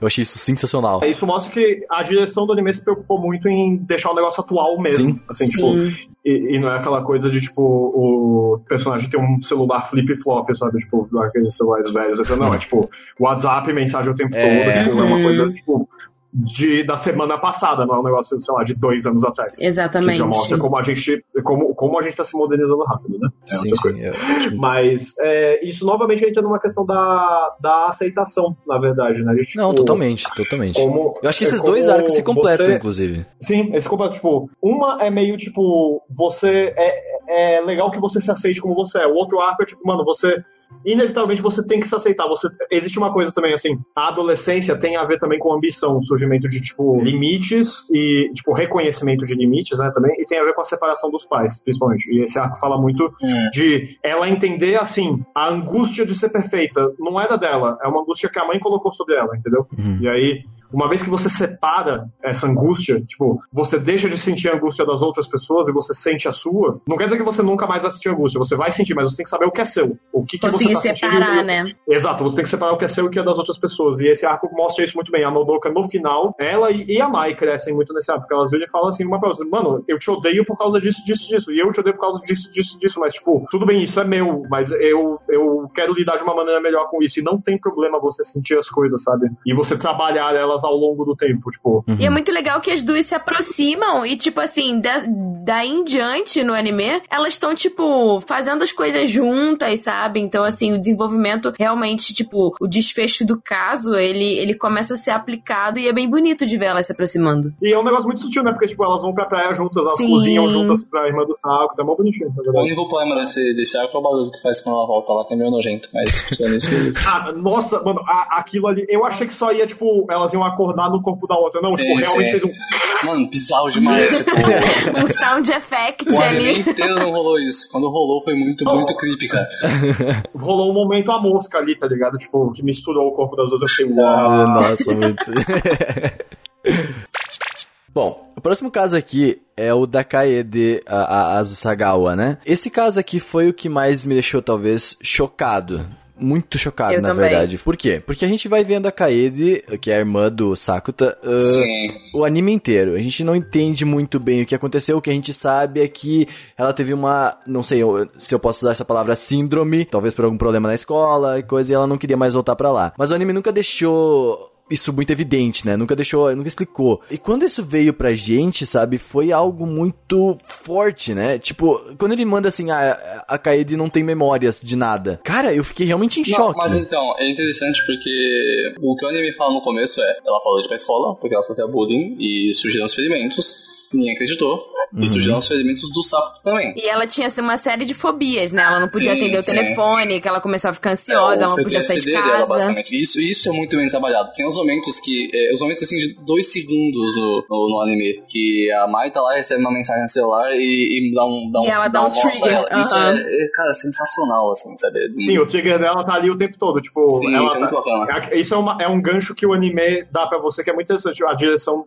trabalhou muito bem nesse aspecto, que é tipo, ah, não esqueça da Kaede, ela não é só a irmãzinha de Aham. agasalho de panda. Tipo, a gente ainda vai falar dela. Espera um pouquinho aí. É, e é muito interessante porque, tipo assim, é, ela era a personagem que mais me incomodava. Eu sempre achei que, perto das outras que tinham, tipo, camadas, ela era muito superficial. Como se a personalidade dela não tivesse sido construída, tipo, não tivesse sido Sim, completada, né? E aí, assim, eu fiquei na dúvida porque a gente tá acostumado a ver, principalmente em animes harem, as personalidades, as opções do protagonista, né? Dessas meninas serem rasas mesmo. E aí você vê, tipo, imotos da vida e elas são assim, tipo, essas, essas personagens. Elas são Sim, infelizmente, infelizmente. Infelizmente. Então, assim, eu não sabia se era o estereótipo da personagem de ser a Imoto ou se tinha alguma coisa errada. E o anime me mostrou realmente que, tipo, o buraco era mais embaixo. Ah, e até, até o final, ela era 100% imoto, cara. Isso é- era a definição de imoto errada, assim. É muito- verdade, mesmo muito, muito, pra muito mesmo. Só, só que ele justificou em questão de roteiro. Tipo, ele realmente não, não deu uma desculpa esfarrapada pra isso acontecer. Tipo, foi um- um- uma boa construção da personagem. Eu achei da hora, na verdade. Quando você descobre, né? Porque no início você fica incomodado. É, no começo. Eu, eu, fiquei, eu fiquei tipo assim, nossa, por quê, sabe? Tipo, o anime tá vindo tão bem, Eu mas tem aquilo ali. pra ela não aparecer, sabe? Porque ela me incomodava muito. É que tu, é que tipo, ela é aquele estereótipo que a gente não gosta, né? Tipo, aquele negócio que não é desnecessário, assim, sabe? Tipo, que normalmente a gente não vê, né? Sim, é, é porque para. Justamente, isso acontece justamente porque ela não tinha memórias. É, por quê? Porque quando a Kaede surgiu, né? A Kaede com o nome Hiragana, né? É, e isso é legal, porque o problema dela aparece em duas partes, né? Tipo, ela teve os sintomas físicos, mas aí de tanta dor que ela sentiu, ela precisou se apagar e, e surgiu a outra Kaede no lugar. Uhum. Bom, a Kaede que surgiu, né? Ela não tinha mais nada, tipo, ela vivia naquela casa. E olha só aquilo que eu falei no início do podcast, que interessante. O universo é limitado pela percepção. Dentro da casa só existia o Sakuta. Ela e o Sakuta, só. Uhum. Sim. E só o Sakuta reconheceu ela como sendo alguém diferente da Kaede que existia antes. Só, Então, o Sakuta, verdade. ele era a paixão dela, tipo, é, no sentido até mesmo, é, se você pode falar, é, sexual. barra Édipo amoroso, da vida. Mas Uhum. então, mas ele também era o pai, ele era a mãe, ele era o amante e ele era o irmão dela, ao mesmo tempo. Ele era tudo que ela Ele tinha, né? tudo Ele é tudo que ela tem, na Ele era verdade. tudo que ela tinha. E aí é legal como ele tenta atuar ao máximo, mas também tendo os limites dele, ele tenta atuar ao máximo para que ela crie mais coisas na vida dela. Então ele apresenta ela pra Mai, as meninas vêm pra casa dele, tipo, ele, ele tenta fazer a, a, a Kaede conversar com elas. Chega o novo gatinho, né? Chega o gatinho novo e ela fica, ele fica feliz que a Choco pequenininha aparece pra cuidar do gato, etc.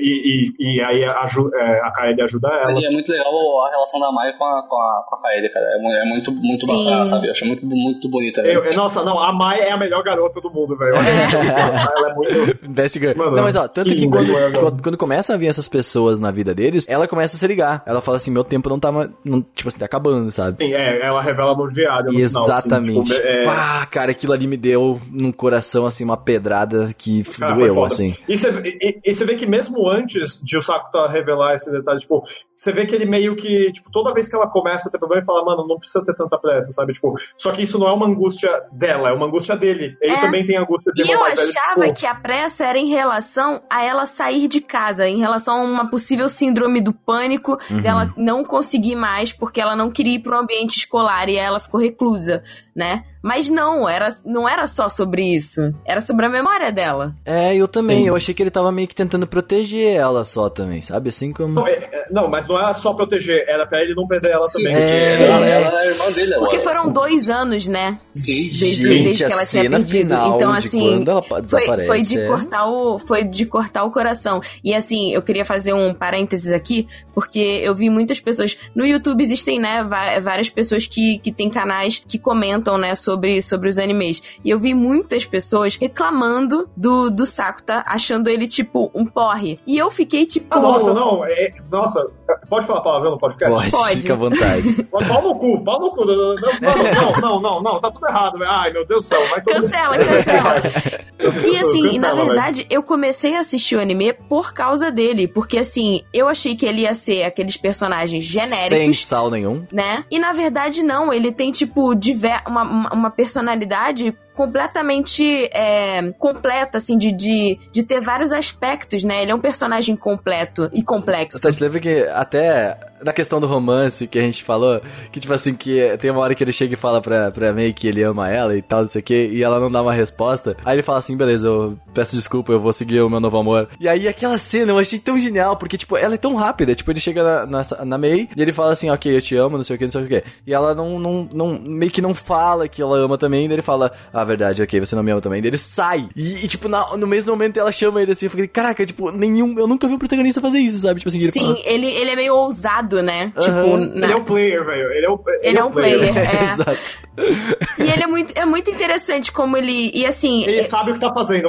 Uhum. E foi, e tipo assim, fora isso, porque assim, falando, ah, ele, muita gente reclamando dele. Olha, eu juro pra vocês, fazia muito tempo que eu não vi um anime que retratava um relacionamento amoroso de uma forma tão saudável. Porque eles são Nossa. extremamente Verdade, concordo. compreensivos um com o outro. Amo, Eu nossa, concordo, eu muito. concordo de verdade. Sonho. E assim, os dois, e, e, assim, não é só sobre o mundo deles. Tipo, é um relacionamento tão completo que se estende para pros universos particulares dos dois, ou seja, pras famílias. Então, assim, ela ajuda ele com a irmã e ele ajuda ela com a irmã, né? Uhum. Então, e ele assim, entende o muito trabalho legal. dela também, ele não Sim. fica de ciúminho que ela vai embora, e ela também tenta fazer o possível pra vê-lo, mas também ela não prejudica a carreira dela por isso. É Tipo, um muito saudável. Muito adulto, é muito adulto. assim. Muito. E, e- e fazia tempo que eu não via um anime com isso, real. Concordo com você. Mas é muito tempo. Inclusive, assim, quando a gente vai ver, tipo, shoujos cujo tema principal é o romance, grande parte das vezes os relacionamentos não são saudáveis, como foi apresentado em Bunny Girl. né? Exatamente, demais. E aí, em relação. Aí, como assim, as pessoas estavam falando mal, né, dele. Cara, quando chegou essa parte que a Kaede. Primeiro que assim, ele já tava, tipo, super ajudando ela, que ela, ela tipo, juntou as forças pra ela sair de Ah, casa. ele foi ajudando, cenas, ela inclusive. tava melhorando. Muito lindas aquelas cenas dele realmente ajudando ela com esse trauma. E aí, quando ela recupera a memória, e tipo assim, ele, de certa forma, perdeu a irmã dele Uhum. que é a irmã que ele conhecia por dois anos. Cara, aquilo assim, a reação dele, O dele chorando, dele é entrando em absurdo. desespero, O que, é que o muito humano. fez? Vamos combinar, nem, nossa. nem, nem é só essa cena na banheira, mas antes, né? No final de um dos episódios, quando ela acorda já sendo a outra Kaede, é interessante porque é a primeira vez que você vê uma expressão de desespero na cara do Sakuta. né? Uhum. Sim. Você não vê o anime inteiro. É, até lá ele fica, tipo, meio de boa, meio flutuando, sem, ligar, sem lidar com a angústia mais profunda dele, Sim, né? Tanto sim. que, assim, você vê em alguns momentos do anime, quando ele vai pra praia com a. Como é que é o nome da. Nossa, já, da- com a Koga. Quando ele vai pra Hum. praia com a Koga, ele, tipo, ele vai tirar a camisa dele, mas ele olha pra cicatriz, ele fica, tipo, putz, é verdade, eu ainda tenho isso aqui pra resolver. Uhum. É, isso é novamente uma decisão da direção, do tipo, mano, espera um pouquinho aí, a gente já vai falar da cicatriz dele, só um segundo. Sim, e tipo assim, em relação à irmã também, porque ele ajuda a Koga, porque ela lembra ele a irmã. Tipo, ela lembra a irmã dele, né? Então, assim, o anime já vai te dando vários hints, várias dicas de coisas que vão ser importantes lá pra frente. E ele é meio inexpressivo, né, velho? Então quando mota, mota uma expressão, assim, o resto do anime, né? Então você coloca aquela expressão na cara dele, fica um negócio muito bacana, sabe? Uhum. É, dá um Não, choque, faz um é contra- diferente. Faz um contraste com o que ele é o anime Sim. inteiro, né? Mas é engraçado que ele não é um inexpressivo, assim, sem graça, Sim, né? Ele sim. é um blaze- ele é blasezão. Ele é o de boa, né? É o cara, é normal, sabe? É, é o jeito dele. Ele é o sarcasticão. É um deboísta. Ele é coisa que achei interessante desse arco é que me lembrou um pouco até o, o forma como funciona o peso sentimental do Soleil e Motor baixou, né? Porque depois da metade do arco você já sabe o que vai acontecer, né? Fica claro que a Kaede vai sumir, né? E vai botar outra irmã, ela vai perder a memória. E o que te faz ficar bolado, né? A gente vai chorar com o personagem e tal, não é, ou o Sakura mesmo, não é a- o que acontece, é o confronto com a realidade que você já sabia que ia acontecer. Uhum. Mesma, mesma coisa que aconteceu com o Soleil e baixou. Isso que é legal, porque colocar personagem em, em cena artificialmente triste, eu faço em casa. Agora, fazer um negócio desse com, com uma informação Com que você já sabe profundidade, sim. e que ainda assim consegue ser triste, é diferente. Isso é Hum. tipo assim, eh, nesse, nesse, nesse quesito de, tipo assim, tu falou do, cho- do chorar. O anime ele não quer te fazer chorar. Tu só chora. Sabe? Porque, tipo, tu entende, ele não quer, tipo, ele não fica te levando, ele não te pega na mão Sim, sim, e fala, ó, sim, vem aqui chorar comigo, sabe? Então, mas, então, mas aí que tá. Esse é por isso mesmo, porque quando um anime coloca você num, num cenário artificialmente triste, tipo morte de personagem, Uhum. é fácil. Eu faço isso em casa e funciona pra te chorar, sabe? É, ele entrega o sentimento. Sim. Mas quando você faz a pessoa se sentir triste, triste ou é, a- aceitar os sentimentos que o anime tá passando só pelo confronto com uma realidade que você já Uhum. conhecia desde antes, Sim. o Sodayori é o melhor exemplo pra isso. É, o anime inteiro você sabe já a informação e você continua morrendo no final. Sim. E isso E assim, é não só genial, você cara. sabe a realidade, porque o anime já te falou basicamente o que vai acontecer, mas você conhece aquela, aquela realidade porque muito provavelmente você já passou por uma, por uma situação de desespero em que, cara, foi muito real a cena que, tipo, depois que ele, ele chora pra caramba, ele acorda no dia seguinte, ele se olha no espelho, ele tá um caco, e claramente ele, tipo, tá com olheira, tá com o olho inchado, e Ele assim, come não- aquele e ele pão come aquele pão nada. com tomate, e ele começa a meio que rir dele mesmo. Uhum. Assim, é, é uma reação tão humana que, assim, não tem como você não se sentir impactado, porque muitos de nós já passamos por isso algumas vezes. Então, não sei se Né? vocês. eh, Eu, eu vou fazer um comparativo meio. Não sei se é bom, mas eh, qualquer coisa a gente corta. Mas assim. eh, eu não sei se aqui já teve crise de pânico ou alguma coisa. Quando tu, tu fica pirado, tu não sabe, não consegue pensar em mais nada. Daí no outro dia tu lembra disso tu fala, cara. Sabe? Algo tão simples e eu não consegui resolver com a minha própria mente. Por mais que seja inconsciente, tá ligado? Eu, eu, eu, eu tive um pouquinho disso na hora aqui. Eu, eu lembrei, tipo, de alguma crise que eu tive. E eu tive uma crise, e daí, tipo, e no outro dia eu cheguei e falei, cara, por quê, sabe? Eu não entendi, eu dei risada, sabe, daquilo. Que é meio bizarro, sabe? Tipo, e eu consegui ter um pouco de empatia com ele. Eu Não sei se vocês também. Sim, com certeza, eu tive total é, empatia. tipo assim, eu fiquei, caraca, tipo. é- Foi um reflexo é, de mim ali. Aham, eu fiquei tipo, meu Deus do céu, tudo aquilo, assim, que a gente já, sei lá, que a gente já presenciou também, tipo, falou, caraca, tipo, pô, que louco isso, né, mano? É bizarro. É, nessas horas que é, é nessas horas que é importante não lidar sozinho com, com isso, que aí você procura, né, um amigo, um profissional da saúde, alguém pra te ajudar Uhum. com as questões, se você estiver tendo problemas de fato, né?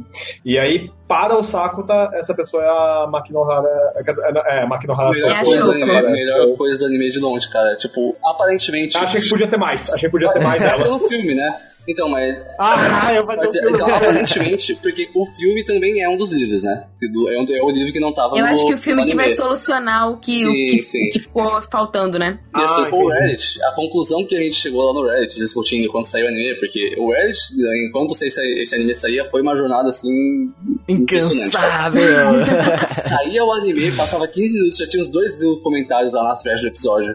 E a conclusão que a gente chegou é que a Shouko é a síndrome da adolescência do Sakuto. Cara, não existe. Concordo, eu concordo. Eu também acho faz que muito é. sentido. Sim. E ia ser muito legal, mas a gente quer muito saber como vai funcionar esse direito, sabe? Uhum. O filme vai ser muito bom, cara. Precisa ser muito bom. Não existe opção nesse filme ser ruim, sabe? Ô Gia, eu fiquei com uma dúvida só, nesse caso da Kaede, sobre isso do bullying.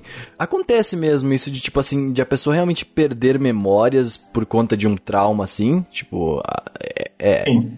Quando isso acontece, a gente chama de amnésia dissociativa. Tipo, a pessoa sofre um trauma psicológico tão intenso, tão absurdo, que a mente, o ego dela, né, não consegue lidar com essa informação. Uhum.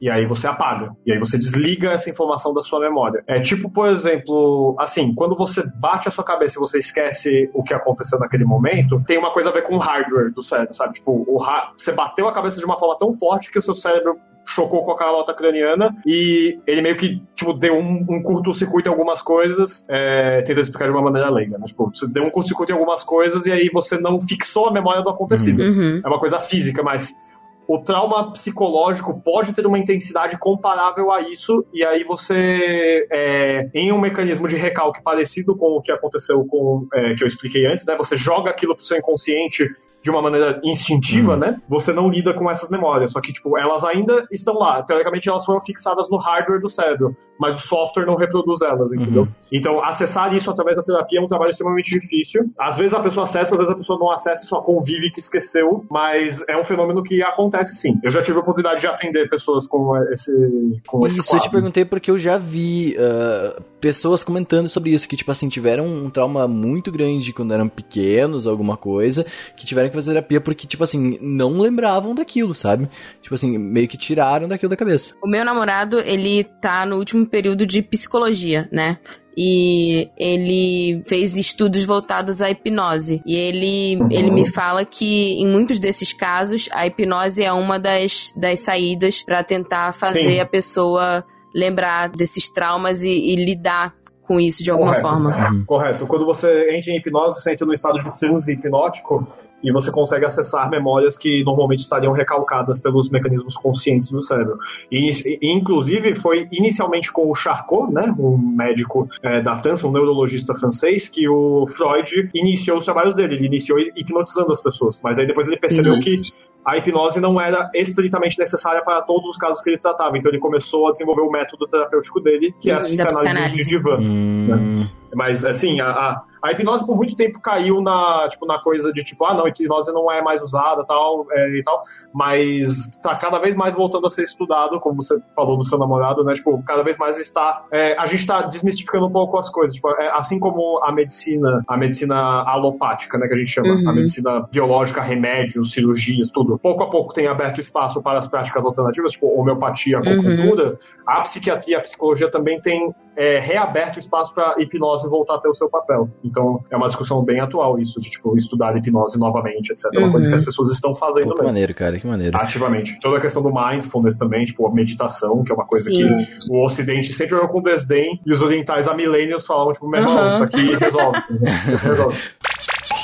Mas bem, gente, vamos lá. Pra finalizar esse podcast, o que vocês acham que vai ser esse filme? Qual, além dessa teoria que o Sérgio falou da, da, da Shouko a síndrome da adolescência, que eu acho que a maioria aqui con- concorda com isso. O que vocês acham que vai ser esse filme? Você acha que ele vai ser realmente só uma explicação sobre isso? Tem alguma mais informação? Então, é, é isso mesmo. Como a maioria das pessoas concordam, ou porque provavelmente é, eu acho que vai explicar por quê. Ou se não for, aí vai ser outro filme, mas eu acho que vai explicar por quê que, que ela é, porque não faz sentido nenhum, assim, sabe? Se- Mas se eu acho que tem um pouco a ela- ver com a Kaede, sabe? Porque assim, quando aconteceu tudo, o ferimento dele, que tem a ver com o processo dele, voltou a sangrar, né? E a menina apareceu de novo.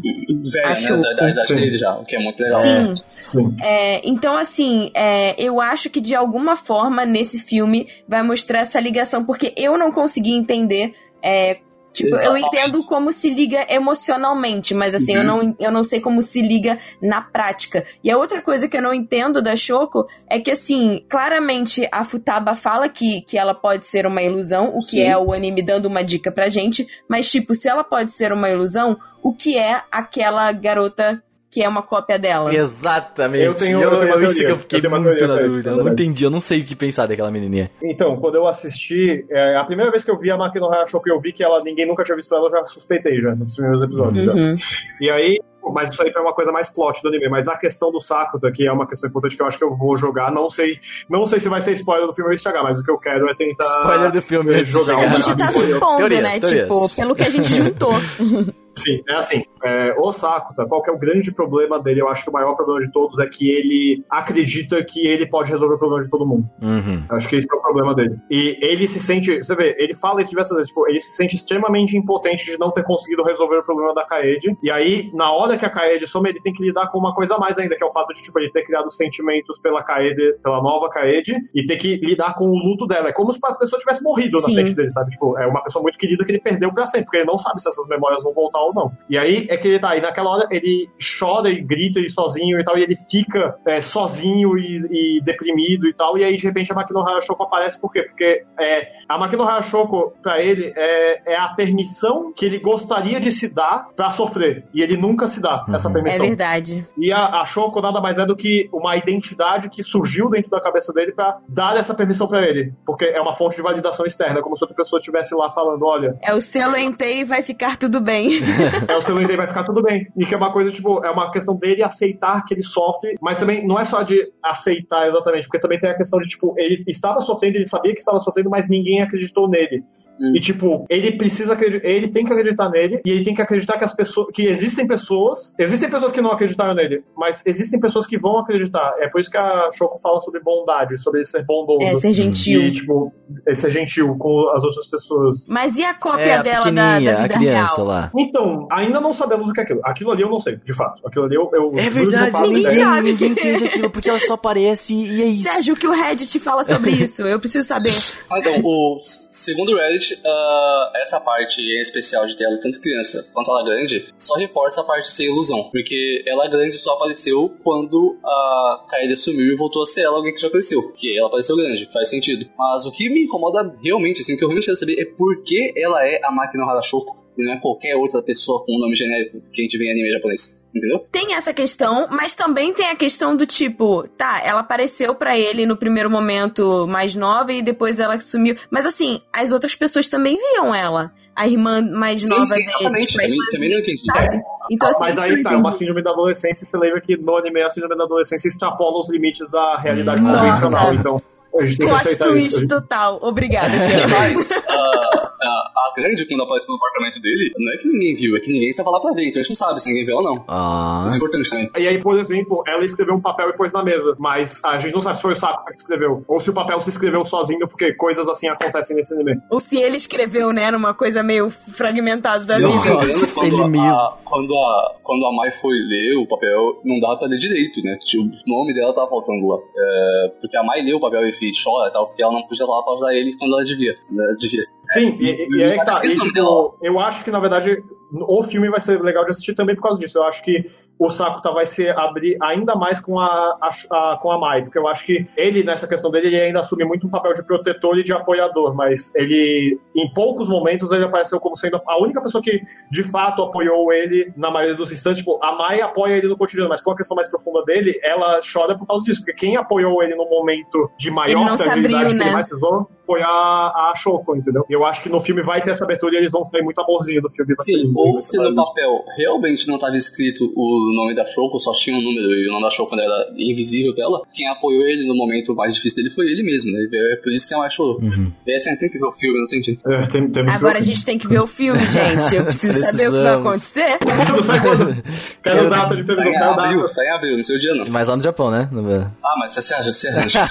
Não, mas a legenda, a legenda sai. Vamos, a legenda vamos sai orar pra? Crunchyroll trazer o filme Bora, também, bora. né?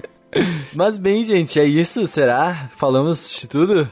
Faltou alguma coisa? Acho que falamos de tudo. É, dá pra ir mais longe, Ah, mas, mas aí nossa, é- senhora. Cara, Nossa, a gente falou muito, velho. Falamos tudo, eu acho, sim. Eu acho que falamos do que é necessário, né? Eu acho que uh, trouxemos o, o que, né? O que, o que tem que trazer. Queria agradecer novamente a presença do Jean. Foi incrível você trazer os seus ensinamentos e, e sua experiência aqui pro podcast. Essa é a primeira vez que a gente faz isso é, com uma pessoa da área da saúde, o que é super importante. Sim. E eu acho que cada vez mais é, é legal a gente perceber que existem profissionais da saúde ligados né, a, a esse tipo de, de conteúdo entretenimento voltado para a cultura japonesa, porque assim, existem pessoas, inclusive aqui no Brasil e em vários locais do mundo, que desenvolvem certas síndromes relacionadas a esse tipo de, de a influência ou ao consumo de serem viciadas em determinadas coisas, que às vezes um, um, um psiquiatra ou um psicólogo que não faz parte do nicho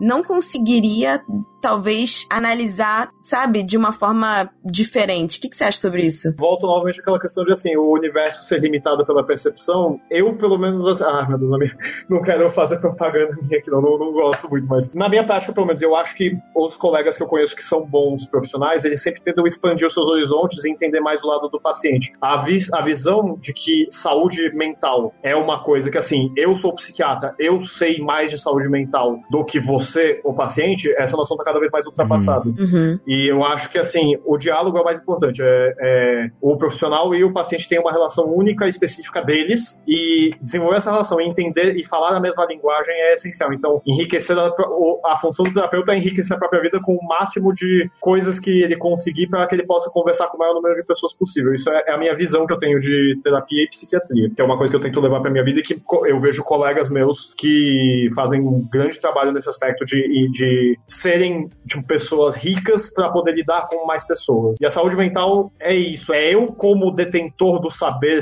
é, se você colocar entre aspas isso, né? Detentor do saber médico, eu não posso exercer uma violência contra o paciente impondo o que eu acho que é melhor para ele. É uma conversa que a gente tem que ter juntos ao longo do caminho que eu acho que é super importante de ter é, todo, todo mundo o tempo todo e é, a gente tem a ajuda de muitos profissionais, isso não é só, só médico, né? No, a gente tem muito Uhum. enfermeiro, psicólogo, terapeuta ocupacional, nutricionista, muitas pessoas que trabalham com saúde mental e que estão preparadas para lidar com esse tipo de coisa. E trabalhar, trabalhar em equipe multidisciplinar é uma coisa muito gostosa também, esse diálogo. O diálogo é tudo e eu acho que é super legal trabalhar com isso e fiquei muito feliz de fazer parte é, desse podcast especificamente. Nossa, pode esperar geral. que você vai aparecer em Com outros certeza. também. Cara, é- Então fica aqui o pedido para pro pessoal que, que queira que a gente faça algum cast voltado para algum anime específico ou algum também alguma face, né, é, da, da sociedade japonesa que possa ser analisada dessa perspectiva, manda um e-mail pra é, gente, pô, né? E tipo assim, o, o Jean tá aqui, ele falou que já quer participar demais também.